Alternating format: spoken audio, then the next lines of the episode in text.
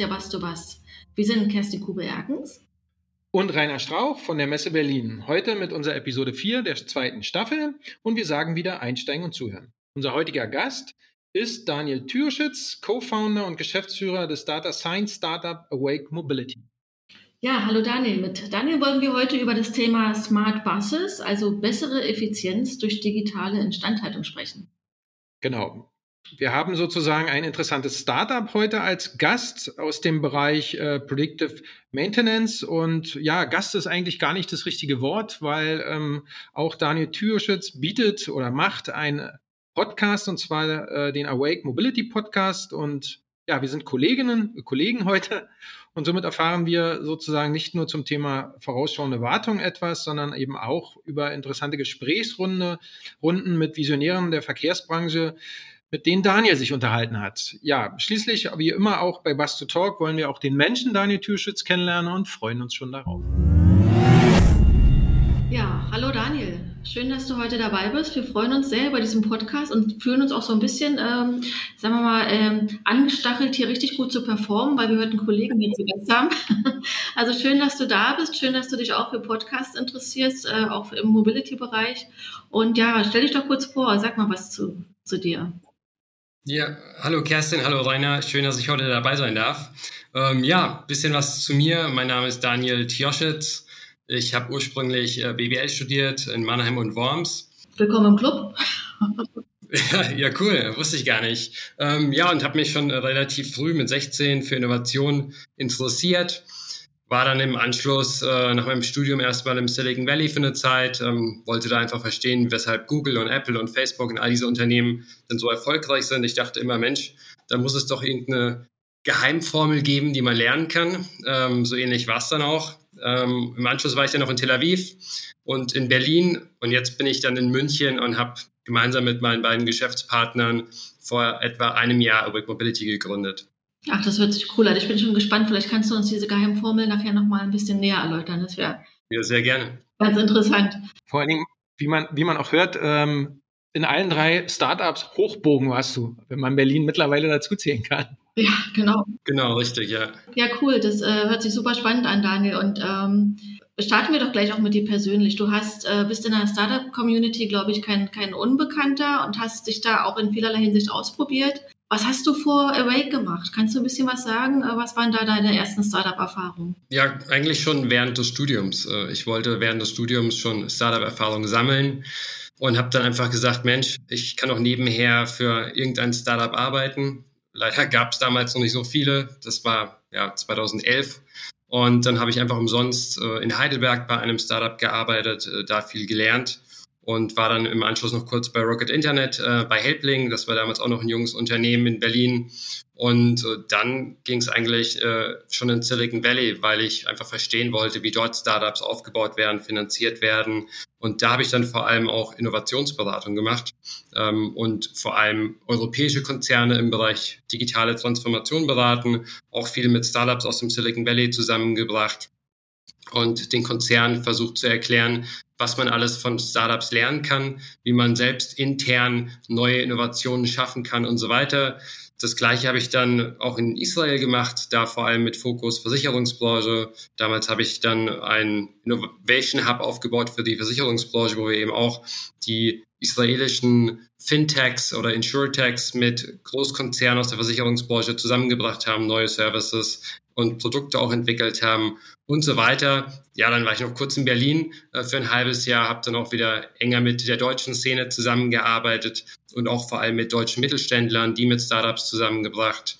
Und irgendwann habe ich dann gesagt, okay, beraten ist zwar schön, aber machen ist vielleicht viel schöner. Und äh, somit kam es dann zur Wake Mobility das hat ja, das gehört ja zum guten Ton, ne? wenn du in einer neuen Branche unterwegs bist, wenn du dabei bist, dich als Firma sag mal, zu transformieren, in den Bereich Digitalisierung einsteigst, dann, dann steht eine Tour äh, nach Silicon Valley an. Äh, bei jedem steht das auf dem Programm. Was war da so, was war da so deine einschneidende Erfahrung oder was war so der Aha-Effekt, den du da mitgenommen hast? Du hast vorhin schon gesagt, es gibt so eine Art Geheimformel. Äh, warum sind die da so erfolgreich? Was machen die denn anders als wir? Ich glaube, vor allem das Ökosystem und das Mindset macht's aus. Im Silicon Valley gibt es den Spruch Pay it forward, also gebe, ohne etwas im Gegenzug zu erwarten, dass sich eben jeder proaktiv unterstützt und äh, nicht mit einer Ellenbogen- oder egoistischen Mentalität da reingeht. Und das hat man eben im Silicon Valley. Das Silicon Valley ach Gott, die äh, ist in den letzten 50 Jahren äh, zur Innovationshochburg geworden. Äh, es gab damals große Technologieunternehmen, die Leute wurden da auch immer beteiligt. Äh, mit einem Verkauf ähm, wurden die dann auch reich und wohlhabend und haben dann eigene Unternehmen aufgebaut und die sind wieder groß geworden und, und dann haben auch die Mitarbeiter wieder was Neues gemacht und so weiter. Dann hast du natürlich äh, zwei unglaublich tolle Universitäten mit Stanford und Berkeley. Du hast unglaublich viel Venture Capital, du hast unglaublich viele Events, also alles dreht sich um, um Innovation im Silicon Valley. Und da kommen dann auch die, die ganzen Verrückten aus der ganzen Welt hin. Also das Silicon Valley ist für mich nicht USA, sondern ein ganz besonderer Ort für sich selbst, ein Ökosystem und da auch die Arbeitsweise. Also wenn ich, wir haben auch Investoren zum Beispiel aus dem Silicon Valley, wenn ich mit den Leuten rede, da kommen unglaublich neue Anstöße. Ähm, über die denkt man in Deutschland vielleicht, vielleicht gar nicht nach, weil die Menschen einfach anders denken, anders handeln, anders miteinander umgehen und das macht, glaube ich, auch so, so ein bisschen aus, äh, diese andere Denkweise. Wir hier in Deutschland haben natürlich immer auch das Risiko im Blick und, und wollen vielleicht dann doch weniger scheitern. In Amerika sagt man, think big, start small und move fast. Und dann, wenn du einfach auch mal scheiterst auf dem Weg, dann lernst du daraus und machst weiter. Und in Deutschland ähm, ja, hat man dann vielleicht eher Angst, dass die Leute über einen reden. Ja, also dieses Thema Fehlerkultur, ne? Das hat man, das haben wir auch schon oft drüber diskutiert. Einfach dieses Fehlern ist, äh, Fehler machen ist sozusagen äh, verpönt, aber dass man aus Fehlern lernt, diese Mentalität, ich glaube, die muss bei uns einfach noch ein bisschen stärker wachsen. Ja, aber es ist spannend, vielleicht ist es auch die Sonne im Herzen. Du sprichst aber auch was Schönes an, Kerstin, Fehlerkultur und unglaublich spannend, wie ich finde. Da unterscheide ich immer auch ganz gern. Ich glaube, wir verstehen das in Deutschland auch häufig so ein bisschen falsch im Englischen hat man ja den Begriff Failure und Mistake. Äh, einen Fehler zu machen bedeutet im Prinzip, ich mache ein Experiment mit einer Annahme, ich weiß es vorher nicht, wie es ausgeht, wie bei einer wissenschaftlichen äh, Forschung ungefähr. Und, und wenn es eben bestätigt wird, dann ist es toll, dann habe ich einen Sieg. Und wenn diese Annahme verworfen wird durch das kleine Experiment, dann habe ich einen Fehler gemacht und kann daraus lernen. Und in Deutschland ist es häufig so, ich, ich plane ein dreijähriges Projekt und wenn das dann nicht aufgeht und dann mein Budget gesprengt wird, dann habe ich einen Fehler gemacht. Also da müssen wir Deutschen auch, glaube ich, so, so ein bisschen verstehen, Fehler machen, ja, aber nur, wenn man Fehler richtig macht. Im Deutschen wird es praktisch immer gleichgesetzt, der Fehler mit Scheitern. Genau, richtig. Ja, äh. Wir scheitern nicht daran, sondern wir sollten daran wachsen, an den Fehlern, die wir machen. Und lernen, Erfahrungen sammeln, ja, genau. Cool, danke dir für die, für die tollen Einblicke. Ich wollte sagen, vielleicht ist es im Silicon Valley aber auch so ein bisschen die Sonne im Herzen und die Umgebung, die Umgebung, die auch dafür sorgt, dass die Leute einfach gute Laune haben. Das kann auch sein, ja. Wird eine große Rolle spielen, denke ich, aber es ist halt ein anderer Mindset, ne? Also. Richtig, richtig, ja. Äh, Mufas hast du gerade angesprochen, da würde ich jetzt mal gleich den Ball aufnehmen und fragen, du hast ja noch mit zwei äh, anderen Gründern Awake Mobility gegründet. Äh, ja, wie seid ihr eigentlich dazu gekommen, okay, wir gucken uns jetzt mal den Bus an und äh, gehen in diese Branche rein? denke, da ist Mufas sicherlich auch ein Aspekt. Ja, äh, gute Frage. Eigentlich entstand das alles auf dem letzten Oktoberfest, das wirklich auch vor Corona stattfand. Ähm, einer meiner Mitgründer ist äh, Fahrzeugtechniker, Maschinenbauer, den kenne ich seit äh, dem Abitur, also schon seit langer Zeit. Ist auch ein sehr enger Freund von mir über die letzten Jahre immer gewesen. Und er hat uns zu dritt äh, auf dem Oktoberfest dann zusammengerufen. Die dritte Person ist, ist ähm, ja, Elektrotechniker, ähm, kennt sich mit Machine Learning sehr, sehr gut aus und ist unser Informatiker im Team, war auch schon zum Beispiel bei Tesla im Silicon Valley, hat da das autonome Fahren mitentwickelt. Und zu dritt haben wir dann einfach mal überlegt, was können wir denn machen? Wir wollten irgendwas machen, was wirklich gesellschaftlichen Mehrwert bringt. Also wir hätten natürlich auch die nächste Dating-App machen können, wäre vielleicht lustig, lustig gewesen, aber das wollten wir nicht. Vielleicht auch einen gesellschaftlichen Mehrwert, also kommt auf die Betrachtung an. Ne? Ja, unter Umständen schon. Klar, natürlich. Äh, wir wollten äh, irgendwas machen, was mit IoT, mit äh, Data Science zu tun hatte. Meine beiden Mitgründer waren noch vorher bei Konux. Konux ist ein anderes Unternehmen aus der Mobilitätsbranche. Die machen Predictive Maintenance für die Schiene. Ich selbst war auch ähm, Dozent an der Dualen Hochschule in Mannheim für das Thema Digitalisierung und IoT. Und dann haben wir einfach gesagt, okay, das ist unsere Stärke. Lasst doch mal nach einer Branche schauen, die, die spannend ist. Und dann haben wir uns mal umgeguckt und im privaten Umfeld äh, aus Worms, da komme ich her, äh, da kannte ich noch einen Busunternehmer und dann haben wir uns mal mit dem unterhalten und der hat uns ein bisschen was erzählt über die Buswelt und dann haben wir gesagt, Mensch, dann wäre doch der Anwendungsfall ähm, Condition Monitoring, Predictive Maintenance äh, super spannend. Und dann haben wir uns da so ein bisschen eingearbeitet in die Branche. Wir kannten uns gar nicht aus. Äh, das heißt, wir mussten mit unglaublich vielen Leuten sprechen, die Branche kennenlernen und vor allem auch die Probleme und Wünsche der jeweiligen Unternehmen äh, kennenlernen. Und dann haben wir einfach festgestellt, ja, es ist wirklich so, die Werkstatt, die hat eben sehr punktuell über die Fahrzeuge auch Informationen. Das ist dann, wenn der Bus eben zur Regelinstandhaltung oder Wartung reinkommt. Aber zwischendrin gibt es so gut wie keinerlei Transparenz. Höchstens, wenn der Busfahrer mal anruft und, und sagt, hey Leute, ich habe hier ein komisches Lichtchen vorne im, im Fahrerdisplay. Das ist dann die ein, einzige Information, aber dann weiß man auch nicht, wie man handeln soll, denn aus der Ferne kann man natürlich nicht in den Bus reinschauen. Und somit haben wir gesagt, ja, riesen Use Case, ähm, das wollen wir tun. Cool, super. Also da schließt sich auch gleich, äh, du hast gerade schon so ein bisschen ange, äh, angesprochen, äh, Predictive Maintenance, da sind ja auch andere Startups unterwegs. Was unterscheidet euch da von anderen? Was würdest, was würdest du sagen? Was ist euer USP? Ja, äh, ähm, zum einen, dass wir uns nur auf die Busbranche fokussieren. Wie, wie, wie kam das? Kam das durch dieses Erstgespräch mit dem Busunternehmer oder? Was wir eben auch beobachtet haben oder auch aus der Vergangenheit gesehen haben, wenn man am Anfang direkt alles machen möchte, dann verzettelt man sich. Wir haben bewusst auch den Namen Awake Mobility genannt und nicht Awake Bus, denn natürlich perspektivisch wollen wir auch in andere Verticals reingehen, also in andere Branchen. Äh, da gibt es ja noch die, die Straßenbahn, die U-Bahn, den Lkw, äh, sonst was, äh, Flugzeuge, was auch immer. Äh, das heißt, wir wollen perspektivisch schon verschiedene Verticals abbilden, aber auch hier think big, viele Verticals, Start small in einer Nische und move fast. Und jetzt wollen wir uns eben auf die Busbranche fokussieren. Und äh, was uns da eben besonders ausmacht, eben dieser ganz klare Fokus. Wir können wirklich die Probleme und Wünsche verstehen von den einzelnen Nutzern im Verkehrsunternehmen. Unsere Ansprechpartner sind da vor allem eben die Werkstattmitarbeiter, die Leitstelle, ähm, die Fahrer so ein bisschen und natürlich dann auch die Betriebsleitung und Geschäftsführung so ein bisschen. Alle wollen andere Informationen, alle haben andere Problemstellungen und wenn wir eben ganz genau Funktionalitäten entwickeln können, die diesen Personen eine Hilfestellung geben, dann haben wir schon viel geschaffen. Denn die Logistikbranche zum Beispiel ist ja sehr ähnlich, äh, der LKW ist ja ähnlich zum Bus. Ähm, da gibt es dann auch ähnliche Use Cases, aber im Detail sehen die Prozesse dann nochmal anders aus. Und wir wollen uns einfach auch in die Prozesse der Verkehrsunternehmen hineinklemmen und diese Prozesse besser machen. Das heißt, wir wollen die Leute befähigen in dieser einen Nische und das machen wir durch eine sehr, sehr enge Zusammenarbeit. Also wir gehen jetzt nicht in den Markt und glauben, wir wissen alles besser und bauen das dann so, sondern wir glauben, die Verkehrsunternehmen wissen es am besten. Wir müssen uns nur mit denen unterhalten und können dann ganz genau das entwickeln, was die benötigen. Kannst du mal ein paar Beispiele bringen? Was sind denn das für Prozesse? Ähm, zum Beispiel ich habe ja unterschiedliche gesetzliche Termine, ähm, wann der Bus in die Werkstatt kommen muss. Dann habe ich kilometerbasierende Termine und so weiter.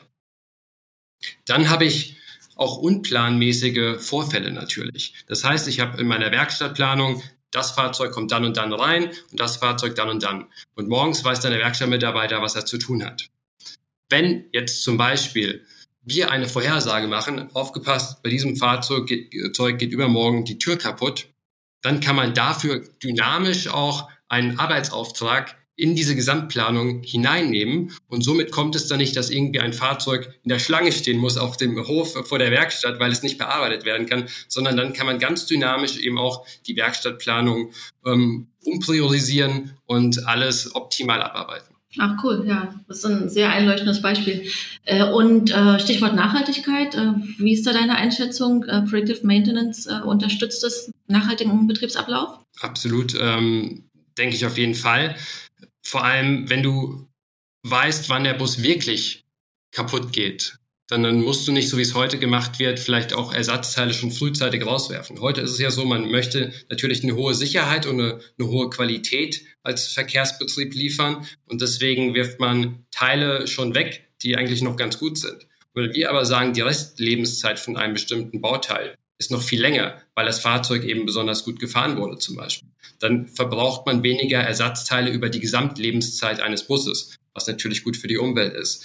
Man kann natürlich auch so Sachen machen wie ähm, Eco-Drive. Das heißt, man, man kann das Fahrverhalten beobachten und den Fahrern dann Empfehlungen geben, wie man eben noch ökologischer fahren kann und somit verbraucht man weniger Kraftstoff. All diese Daten, die, die haben wir natürlich verfügbar und so weiter. Also wir, wir glauben schon, äh, vor allem jetzt auch, wenn es um Elektrobusse geht, da ist ja dann auch Reichweitenplanung und so unglaublich wichtig, damit die Busse überhaupt in der breiten Masse angenommen werden. Und die Reichweite von einem Elektrobus, die hängt natürlich sehr stark von Wetterbedingungen ab, von Fahrverhalten, von Topografie und so weiter.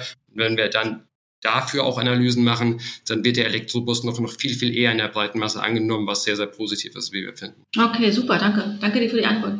Ja, ihr habt, glaube ich, auch den richtigen Zeitpunkt gewählt, glaube ich. Also wir stecken ja jetzt auch in so einer Art Mobilitätswende. Mobilitätswende ist im Augenblick auch so, so eine Art Antriebswende. Also das heißt, auch die ganzen äh, Bushersteller OEMs müssen sich umstellen und ähm, auch da sind es, glaube ich, ja, ich will nicht sagen Neuland, aber es sind halt neue äh, Wartungszyklen, glaube ich, die da äh, notwendig sind. Und wie man ja auch hört, vernetzte Mobilität, da brauchen wir natürlich Big Data und da auch mal die Frage, ihr habt ja sicherlich einen riesen Datenstrom, den ihr da irgendwie oder Daten, die ihr verwalten müsst. Äh, äh ja, wie geht ihr das an und spielt da vielleicht auch in Zukunft 5G eine Rolle für euch? Ist das ein Feld, wo ihr sagt, ja, damit können wir uns noch vielleicht ein Stück weit verbessern? Mhm.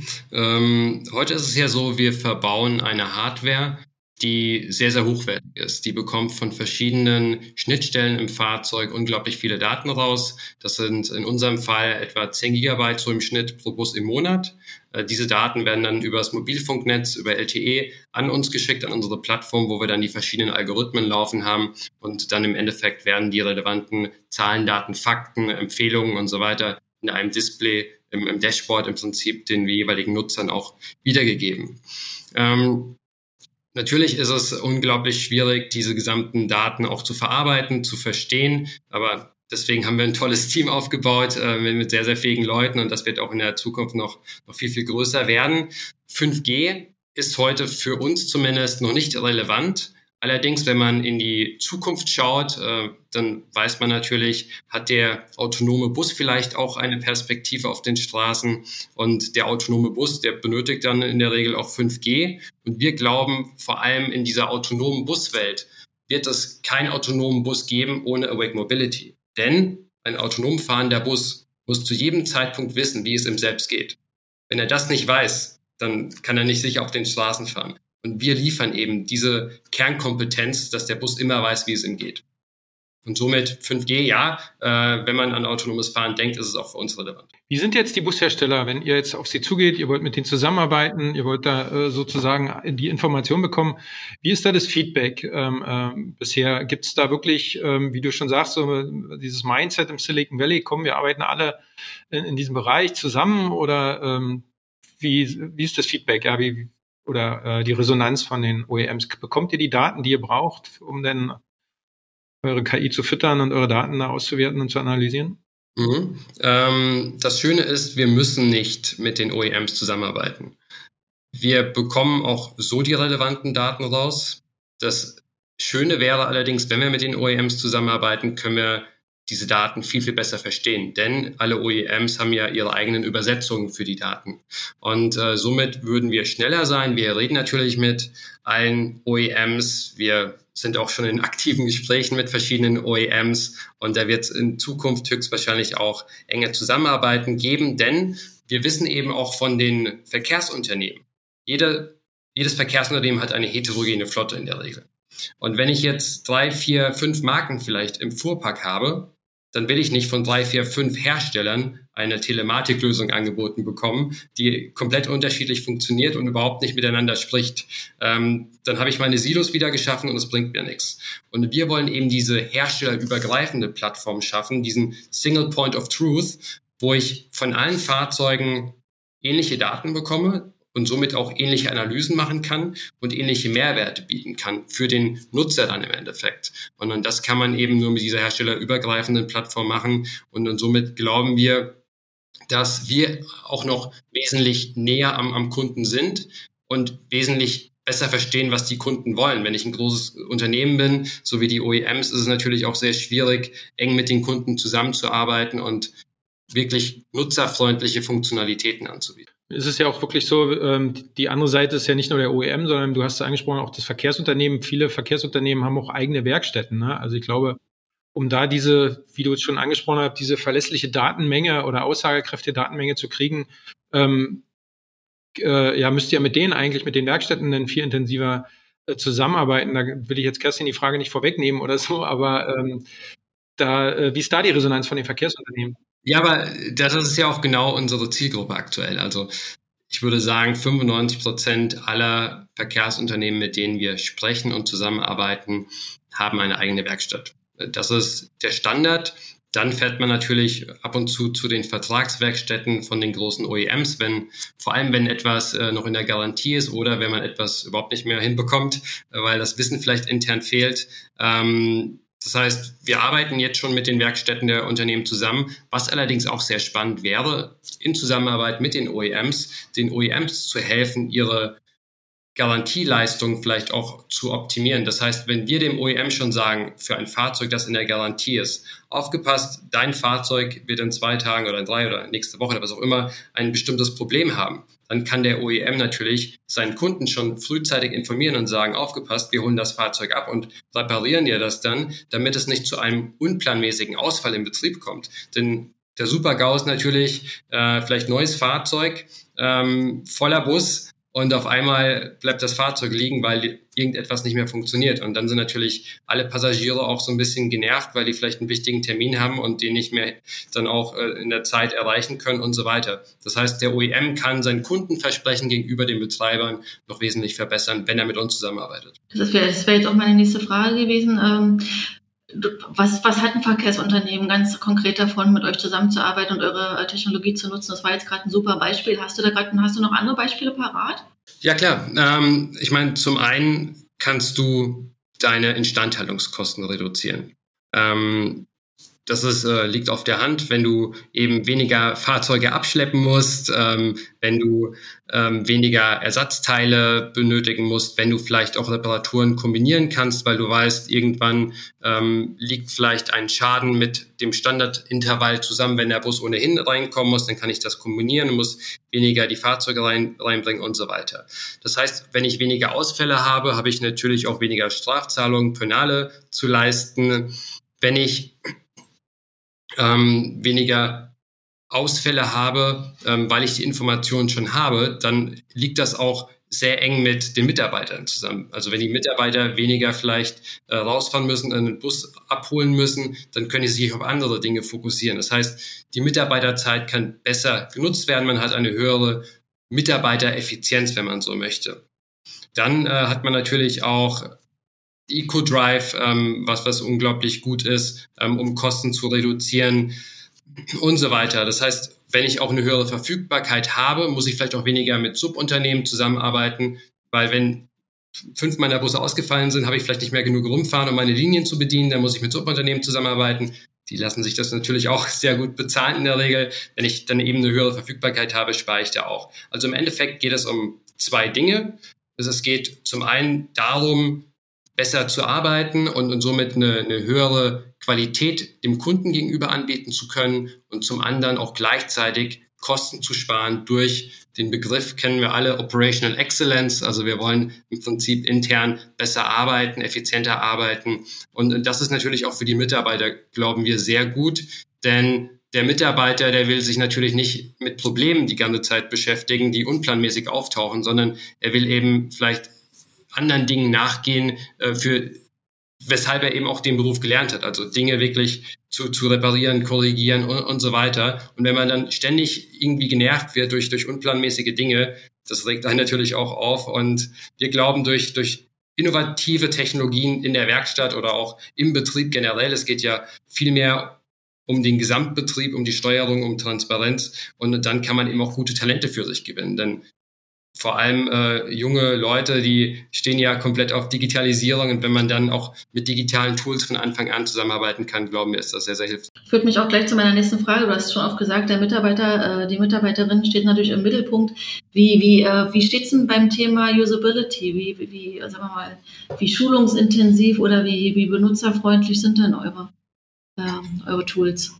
Also sowohl für den Fuhrtag, äh, Fuhrparkmanager, aber auch äh, bis hin zum Busfahrer, zur Busfahrerin.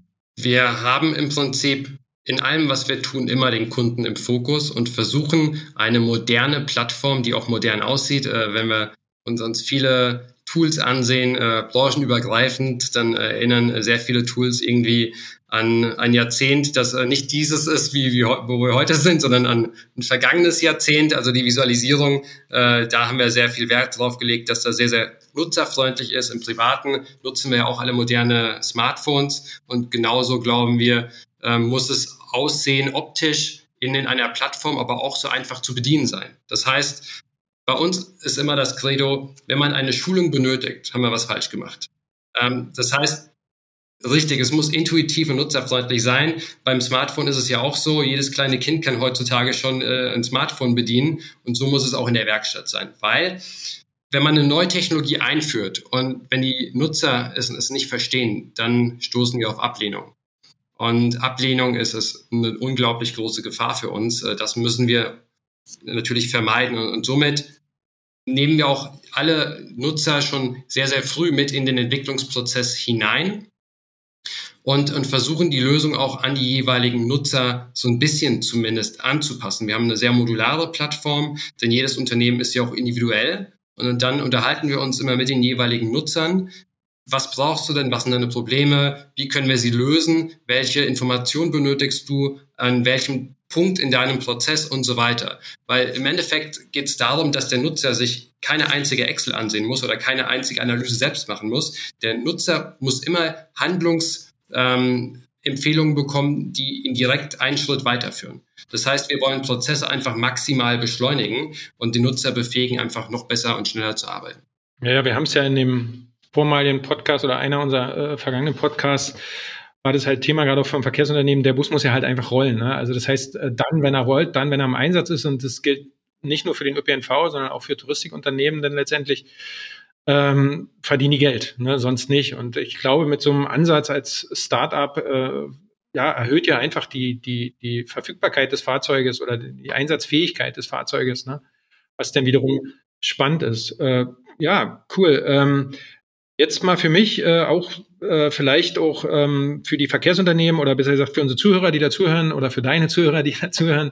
Ähm, wie sieht sowas aus und äh, arbeitet ihr schon mit als Startup schon bereits mit Verkehrsunternehmen? Ist eure Technologie schon im Einsatz und ähm, wo genau entsteht euer Wissen oder, oder euer Know-how beim Bus? Ja, ähm, ja, die Lösung ist schon äh, bei verschiedenen Unternehmen im kompletten Dachraum im Einsatz. Äh, wir haben jetzt auch schon unseren ersten Mitarbeiter für Großbritannien eingestellt und wollen äh, da dann auch weitergehend wachsen und äh, Mitte nächsten Jahres dann auch noch in verschiedene weitere Länder in Europa.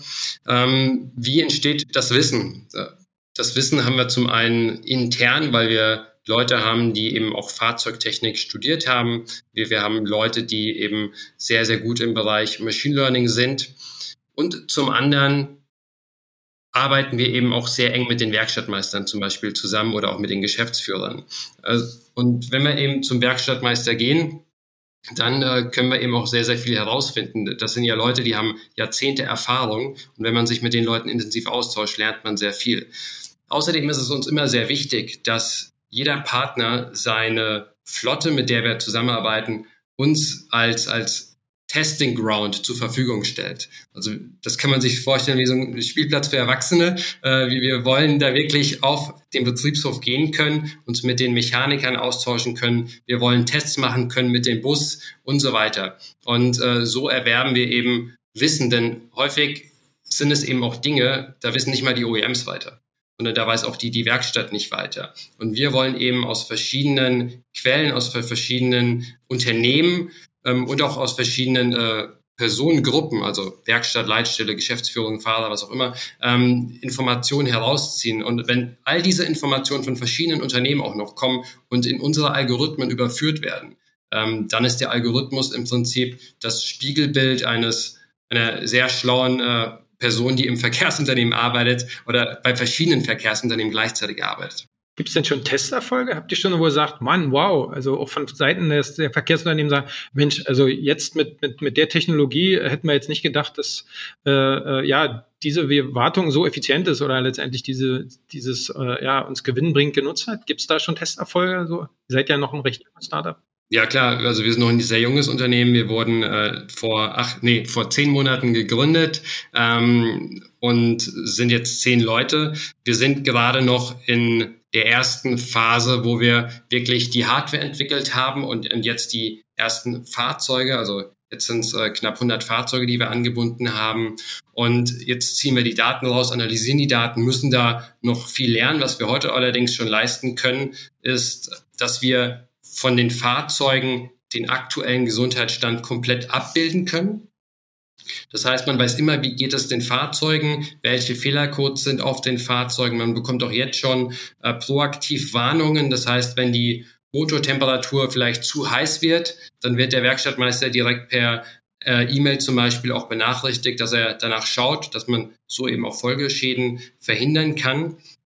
Bei den Vorhersagen sind wir gerade dabei, die zu entwickeln und da kommen sehr, sehr bald auch schon die, die ersten Ergebnisse dann noch raus. Cool, also ich denke, äh, wir haben einen ganz guten Einblick jetzt auch bekommen, äh, was euer Produkt macht und was es leisten kann und könnte in der Zukunft. Ähm, Jetzt sind ja Startups in der Regel auch immer schon äh, einen Schritt voraus. Du hast gerade schon gesagt, also ihr heißt mit, Ab, mit, mit, Absicht auch Mobilität. Also ihr könnt euch durchaus vorstellen, auch in andere Mobilitätsbereiche noch vorzudringen.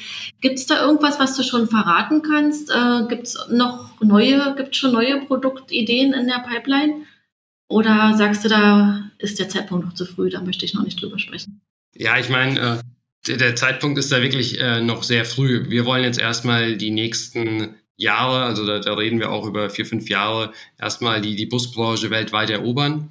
Ähm, da glauben wir, weil die Busbranche eben durch Covid äh, zurückgeschlagen wurde und generell ja auch äh, etwas konservativer ist, dass das durchaus ein bisschen dauert. Aber wenn man weltweit sich den Busmarkt ansieht, die Probleme sind alle die gleiche und ähm, somit kann man da auch meinen wir, sehr, sehr schnell wachsen. Zumal in Verbindung mit dem Klimawandel, ne, wir, wir sind ja, Rainer und ich sind riesen Busfans und wir sind der Meinung, ohne Bus ist Klimawandel auch nicht möglich, weil der Bus halt flexibel ist, schnell umgerüstet werden kann oder sowieso schon alternativen Antrieb hat. Antrieb hat. Also hier gibt es ganz schnelle Lösungen, äh, die äh, eingesetzt werden können, gerade auch in Verbindung mit der Modularität, die so ein Bus bietet. Ja, also du kannst je nach Bedarf verschiedene Gefäßgrößen anbieten. Das können andere Verkehrsmittel nicht. Und Elektromobilität zum Beispiel und Digitalisierung, das geht ja Hand in Hand. Ne?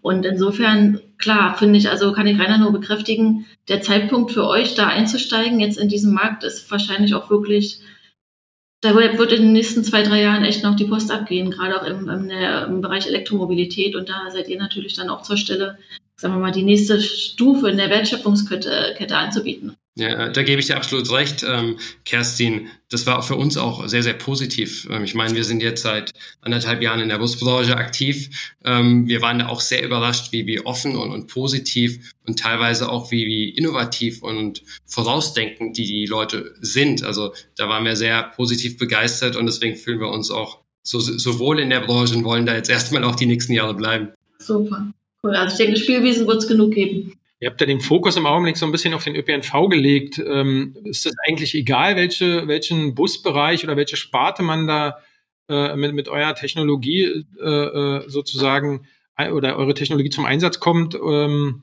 ob Fernbus oder Bustouristik oder ÖPNV, spielt es eine Rolle? Oder sagt ihr, wir gehen jetzt als Step 1 ÖPNV, weil wir dort vielleicht die Meisterfahrung sammeln können oder die schnellste Erfahrung und dann gehen wir sukzessive natürlich auch in den Fernbus beziehungsweise Reisebus? Das sind ja andere Anforderungen.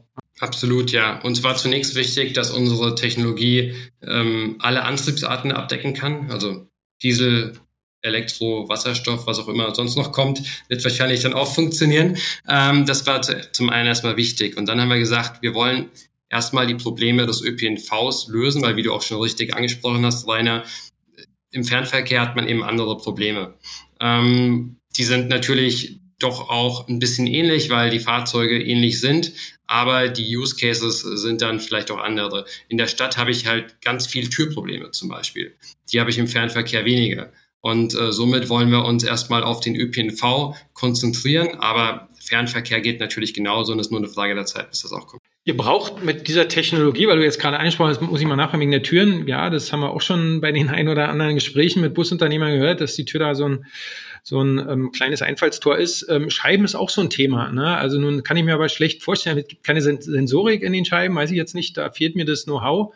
ist eure Technologie immer in Verbindung mit Sensorik zu sehen? Ähm, oder äh, wie kann man sich das vorstellen? Wo, wo kann man die überall einsetzen? Nur noch mal ein kurzer Abriss. Genau. Ähm, wir verbauen ja keine Sensorik. Im Bus gibt es schon unglaublich viel Sensorik. Also die Fahrzeuge sind ja schon sehr modern. Und wir können all das auch analysieren, wo Sensorwerte vorhanden sind. Äh, an den Scheiben ist es so, dass, ähm, soweit ich weiß, noch nicht wirklich so super viele Sensoren vorhanden sind. Und vor, vorhersagen kann man einen Steinschlag hier ohnehin nicht. Ähm, bedeutet, wir haben uns überlegt, wie kann man denn auch noch diese Informationen in unsere Plattform strukturiert auch äh, einpflegen. Und somit haben wir dann auch eine digitale Fahrer-App entwickelt. Ähm, das ist unsere Melde-App und über diese App hat der Fahrer die Möglichkeit, sehr strukturiert dann auch Informationen einzupflegen. Das heißt, mit wenigen Klicks kann der Fahrer der Werkstatt melden, meine Scheibe ist kaputt oder sonst was ist kaputt. Die Haltestange ist lose, der Sitz wurde beschädigt. Also da gibt es ja unglaublich viele Problemmöglichkeiten. Und dann wenn ich jetzt diesen Gedanken noch weiterführen darf, ähm, geht es ja im Endeffekt auch darum, dass diese Probleme dann auch vom Geschäftsführer zum Beispiel sinnvoll analysiert werden können. Heute ist es leider so, dass dann auch die Werkstatt zum Beispiel in einem freien Textfeld eingibt, was gemacht wurde. Der eine Kollege schreibt dann, ich habe ein Rad gewechselt der andere schreibt, ich habe einen Reifen gewechselt. Und wenn man dann nach Rad sucht und in der Statistik schauen möchte, wie häufig wurde das gemacht, dann findet man es einfach nicht mehr. Und dann somit ist es auch wichtig, da Standards und Struktur zu schaffen, damit man das auch im Endeffekt nachvollziehen kann. Dass die Suchalgorithmen ja noch wissen, was sie suchen sollen. Korrekt, ja. Ja, Rainer, ich kann natürlich nicht hier heute einen Podcaster äh, im Podcast haben, ohne über äh, Daniels Podcasts zu reden ja, Daniel, wie bist du auf die Idee gekommen? Ich meine, Startup und, äh, und, und Podcast, äh, war das auch so eine Form des, sagen wir mal, Erfahrungsaustausches und des Netzwerkens? Wie bist du darauf gekommen, in eine eigene Podcast-Serie? Ja, also ich war auch in den letzten Jahren immer schon sehr umtriebig, wollte neue Leute kennenlernen. Und ich, ich glaube ja persönlich ähm, an das Sprichwort Your Network is your net worth. Und äh, durch ein gutes Netzwerk kommt man eben auch schneller ans Ziel. Und somit haben wir gesagt, Mensch, über einen Podcast können wir auch spannende Leute kennenlernen und dann auch gemeinsam mit diesen Leuten so eine Art kleines Baby auf die Welt bringen. Und äh, das führt auch zu einer ganz anderen persönlichen Beziehung dann auch mit den Leuten. Und zum einen kann man natürlich auch, auch spannende Geschichten dann mit einer größeren Community teilen. Und dann haben wir gesagt, ja, lasst das doch mal als Experiment starten. Und äh, ja, sehr schnell haben wir dann auch tolle Gesprächspartner gefunden. Also wenn ich jetzt zum Beispiel Don Dahlmann erwähnen kann, einer der führenden Mobilitätsjournalisten oder Silvia, Silvia Kauper-Götzel, die Geschäftsführerin von Postbus oder jetzt zuletzt haben wir auch mit Helmut Schönberger gesprochen, einer der Gründerväter der, der Münchner Startup-Szene eigentlich. Ähm, und da kann man eben auch sehr, sehr viel Insights von den Leuten bekommen und auch sehr viel lernen. Ja, wir haben auch festgestellt, so ein Podcast ist wirklich eine tolle Atmosphäre auch, äh, um sich miteinander auszutauschen und die, die Bereitschaft auch da, sein, sein Wissen zu teilen, ähm, ist, ist sehr, sehr groß. Und wahrscheinlich hatte auch das letzte Jahr nochmal, äh, wo physische Kontakte jetzt auch nicht unbedingt äh, überall möglich waren, ähm, nochmal dazu beigetragen, dass der Podcast nochmal einen riesen, riesen Push auch bekommen hat. Und wir sind ziemlich dankbar auch über diese Möglichkeit, so mit der Community in Kontakt zu bleiben. Toll, super. Und was, äh, wenn du zurückguckst auf 30 Podcasts, das ist ja schon eine ordentliche äh, Zahl. Was war da so der spannendste? Oder gut, vielleicht willst du es jetzt auch nicht sagen, aber was, äh, was, was, was äh, gab es so irgendwie so ein Erlebnis, wo du sagst, es war irgendwie wirklich toll? Oder eine, uner, eine unerwartete Wendung? Ja, also eine unerwartete Wendung vielleicht. Ähm, also wir haben uns ja mit unglaublich vielen Leuten schon unterhalten und, und jeder hat auf seine Weise eine, eine sehr, sehr angenehme ähm, Haltung gehabt zur Mobilitätsbranche. Wir konnten unglaublich viel lernen. Also ich würde sagen, alle waren cool. Deswegen haben wir auch die Leute ausgesucht. Aber eine unerwartete Wendung gab es bei einem. Ähm, mit der Person haben wir uns dann eben im Rahmen des Podcasts ausgetauscht. Und dann hat die Person auch in uns investiert als äh, Startup äh, in der ersten Phase. Ähm, das war natürlich dann auch eine unerwartete, aber sehr schöne Wendung. Ach cool, super. wir, wir finden es ja auch cool. Also Podcast ist ein Medium, was breit genutzt wird. Also die, die, die Zielgruppen gehen von äh, ja, Teenagern hoch bis auch, auch teilweise äh, ins hohe Alter, wie man so schön sagt. Und äh, wir nutzen es auch und deswegen freuen wir uns, dass er also auch mit dir da so ein jungen Podcast, ein junges Startup-Unternehmen auch dieses Medium äh, nutzt, weil wir das Image des Busses natürlich wirklich ähm, weiterhin verbessern wollen, weil es war ja in der Vergangenheit immer so leider etwas angestaubt, sehr arg konservativ, auch die Zielgruppen entsprechend. Und ähm, wir finden, dass das Medium dafür echt gut ist, um diesen Hidden Champion mal in dieses richtige Licht oder in, die, in, in den richtigen Scheinwerfer zu rücken. Also insofern ähm, finden wir das echt cool, was ihr da macht. Schön, aber Kerstin, Rainer, jetzt habt ihr so viele Fragen an mich gestellt. Ich hätte auch noch mal eine an euch. Das ist eine unerwartete Wendung für uns heute. ja, ich meine, Baste Bass ist natürlich ein, ein Riesenbegriff äh, hier im gesamten Markt. Äh, jeder freut sich, glaube ich, sehr drauf. Ähm, wir jetzt als Startup, wie können wir denn von der das heißt, äh, profitieren? Ähm, wie können wir euch auch da vielleicht dabei unterstützen, dass das ein tolles Event wird? Rainer, willst du starten? Ja, wir haben natürlich ähm, die Bus to Bus äh, auch noch ein sehr junges äh, äh, Projekt, zumindest bei der Messe Berlin. Wir fanden ja erst zweimal statt. Ähm, durch Corona jetzt erstmal nur verschoben aufs nächste Jahr, vom 27. bis 28. April 2022.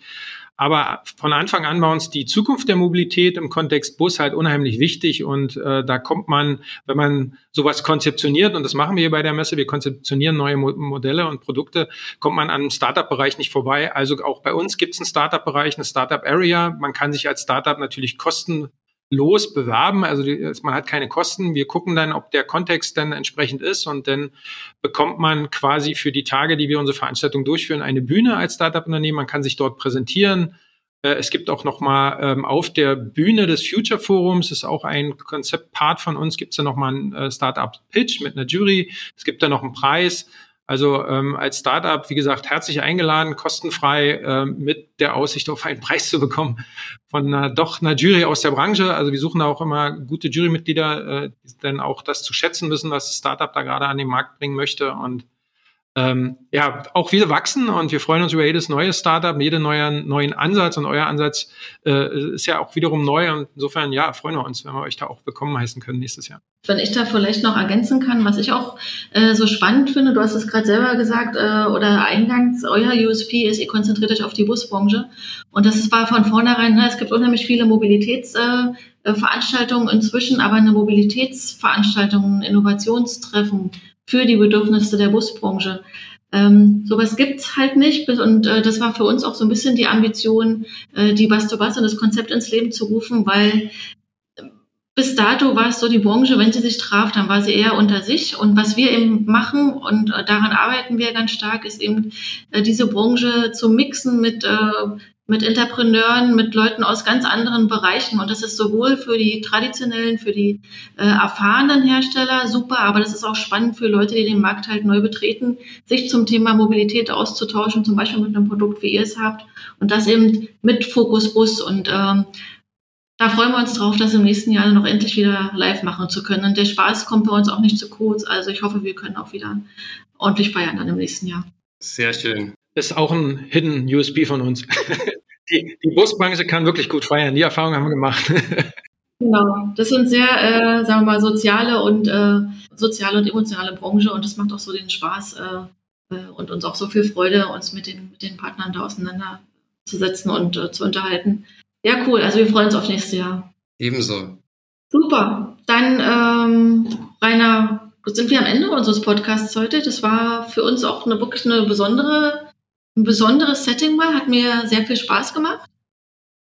Und ich sage an dieser Stelle schon mal Dankeschön, Daniel, äh, dich heute hier zu Gast zu haben. Und dann bis zum nächsten Jahr, würde ich sagen. Und ich hoffe, dass wir dann äh, diese Diskussion und äh, vor allem auch die fachliche Diskussion nochmal fortsetzen und vielleicht auch nochmal unter ein anderes äh, Fenster stellen. Und äh, ja, freue mich aufs nächste Jahr.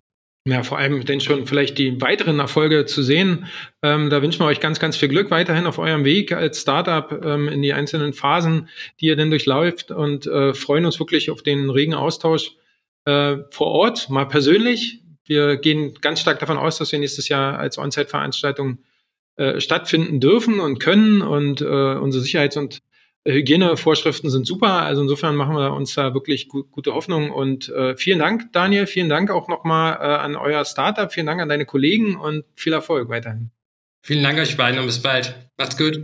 Ach, super. Mach's gut, Daniel. Tschüss. Tschüss. Tschüss. Wer Bus to Talk, dem Podcast der Bus to Bus. Wir laden euch ein, unsere Website zu besuchen und auch zu gucken, was wir in vergangenen Episoden gemacht haben. www.bustobus.berlin ist unsere Adresse. Dort findet ihr alle Infos rund um die Bus to Bus. Genau. Und ähm, ich sage auch schon mal Dankeschön fürs Zuhören und äh, wichtige Informationen über unseren interessanten Gast Daniel Türschitz und seinem Unternehmen beziehungsweise Startup-Unternehmen äh, Awake Mobility findet ihr in der Shownote. Guckt da ruhig mal rein. Ja, ansonsten bleibt wieder nur zu sagen, äh, freut euch auf die nächste Episode und ähm, ja, äh, stay tuned und bis bald und unser Tipp, probier mal Bus. Tschüss und eine schöne Zeit, bis es wieder heißt Einsteigen und Zuhören. Bass to Talk, der Podcast der Bass to Bass.